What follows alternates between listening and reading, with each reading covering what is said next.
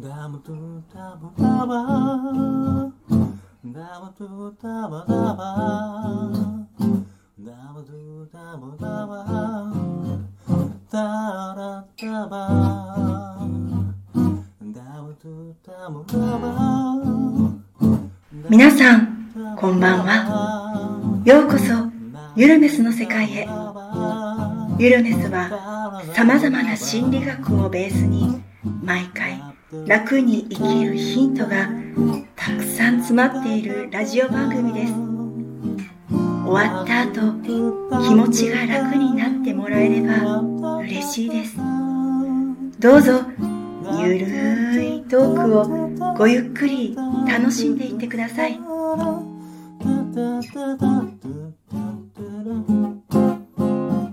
ダブダブダブダブダブダブ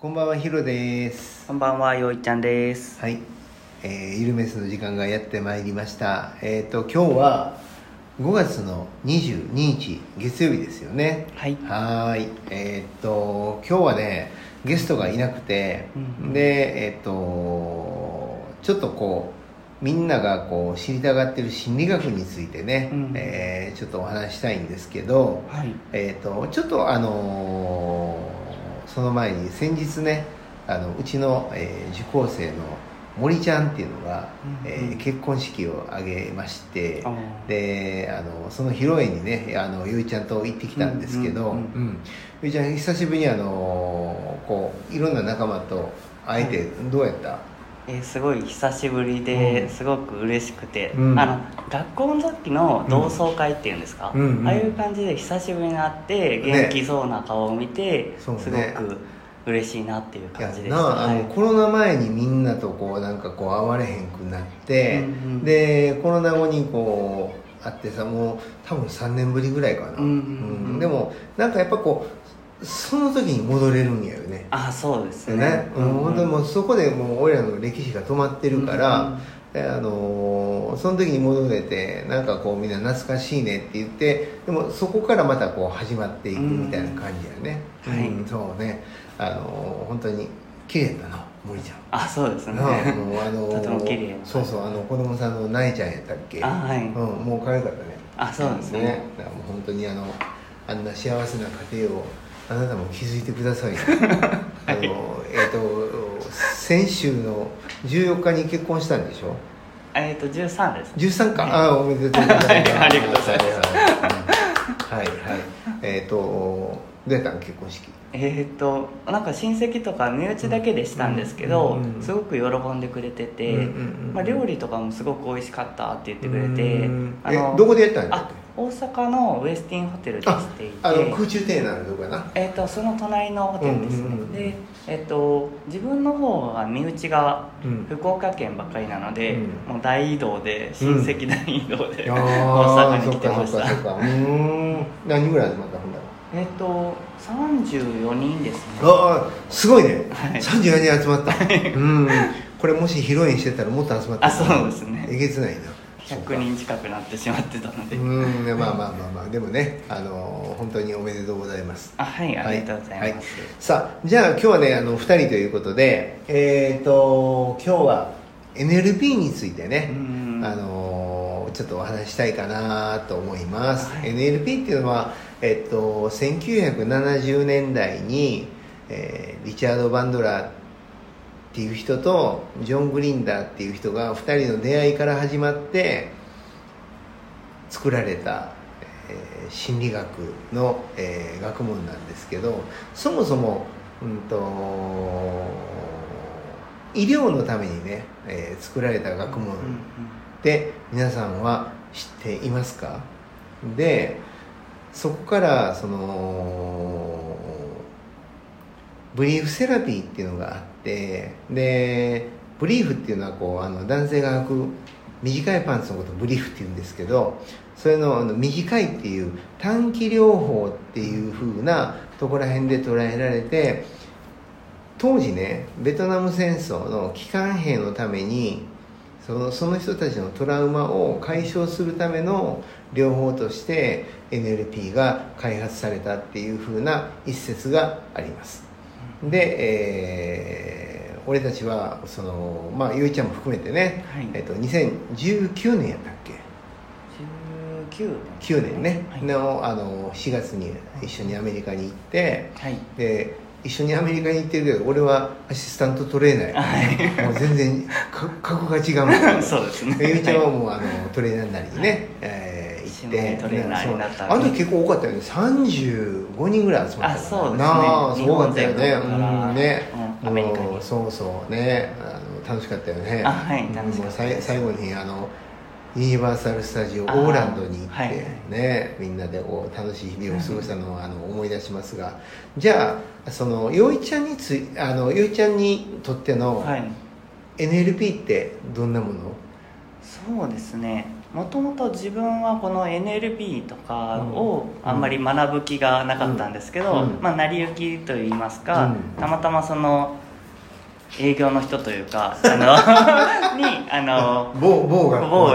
某学校の営業の人がたまたま同じ福岡出身で、うん。なんか仲良かったのでなえーなんか陽一ちゃんだったらなんかこう NLP とか合いそうですよっていうまたまたあのもともとあのウェブのあのホームページとかを作成するコースを入ってて、うん。うん。それが終わった後にそれを言われて、うん。えーどんなんなんだろうと思って、うん。あの行ってみてっていうところでなるほど。NLP っていうものに触れ合ったっていうあ形ーですね。でもその一発目が俺やったよなあそうですね。なるほど。なうまく騙されましたねまあでもうん。それによってうん。本当になんかこう伝え方のところでもやっぱりその NLP って五感を通じてうん。話したりとかうん。あこの人ってこういう喋り方とかうん。この話し方っていうところはなんかこう意識がそっち側にうん。こういってるんだなとか思ってうん。じゃあそこに合わせて話していけばよりなんか相手の目線になって伝わるっていうのがあったりとかあとその仕事でえっと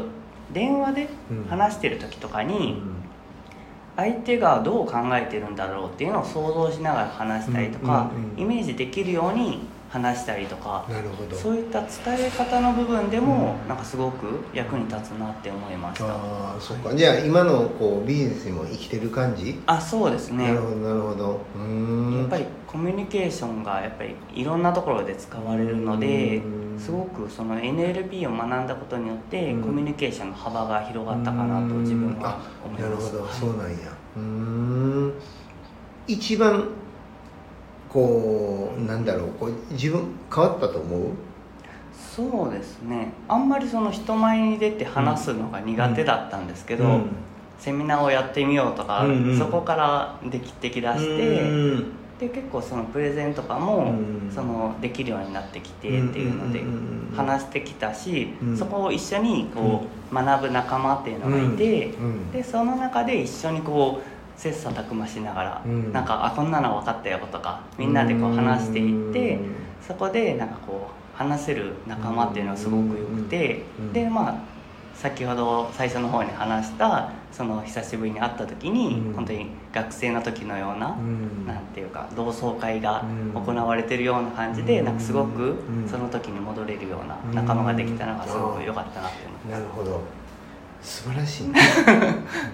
俺が伝えたかったことはそこやねんね、そのスキルよりも何よりも、なんていうのかなこう目の前の人をこう大事にしてほしいっていうのがあって、でその目の前の人たちとのその対応の仕方っていうのが、あの結局コミュニケーションじゃないですか、でもスキルってこうやっぱり学ぶからスキルってあるじゃないはいですか。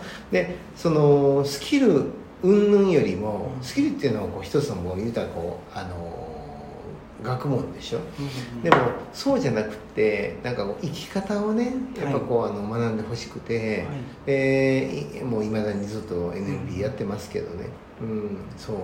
じゃあ俺にとって NLP ってうーんやっぱりこう NLP にこう前提ってあるでしょ？う、うん。はい。うん、なんかこう NLP ってその基本前提うんうん。に沿って全てのものが作られてるんだなっうん。て最近ねすごい感じるの。うん、だからこうあのまあ皆さんねまたあのの後々あの NLP の前提とかをあの説明していきますけどとにかくこう人が生きるためのその基本の指針みたいなもの、うんうん。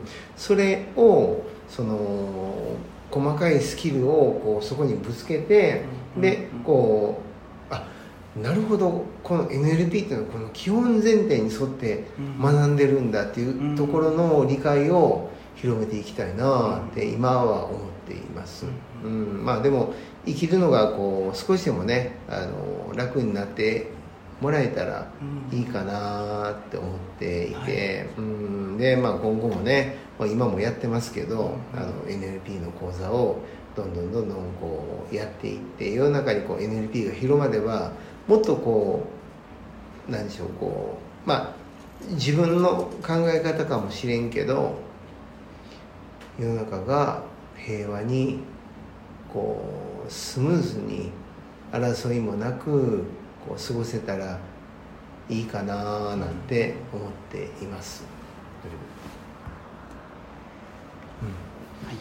さあでえっ、とよいちゃんは？はいどんな家庭を築きた？いえ？急に飛びましたね、はいはえーでもそうですね。やっぱりその NLP とかも学んでいって、うんうん。やっぱり対話を持ってうん。なんだなって思ったので、うん。そのちゃんと、まあ、理解しようってすることとか、あとは一緒にこうお互いやっぱり生きてきた環境とかもともとのこういろんなことが違うんで、うん。まあ、そこを認めつつでもそれから先これから先どうやって生きていくのか一緒に生きていくのかっていうのをやっぱり決めていかないといけないなっていうので、まあ、そこがちょっとまだ できてないんですけど、まあ、でもしっかりと話し合ってあの解決していって前に進めるような家庭にはしていこうとは思ってます。まだぼやっとしてますけど。共同生活やもんな、はい、ね、だからこうあのよくあるのがさ、うんうん。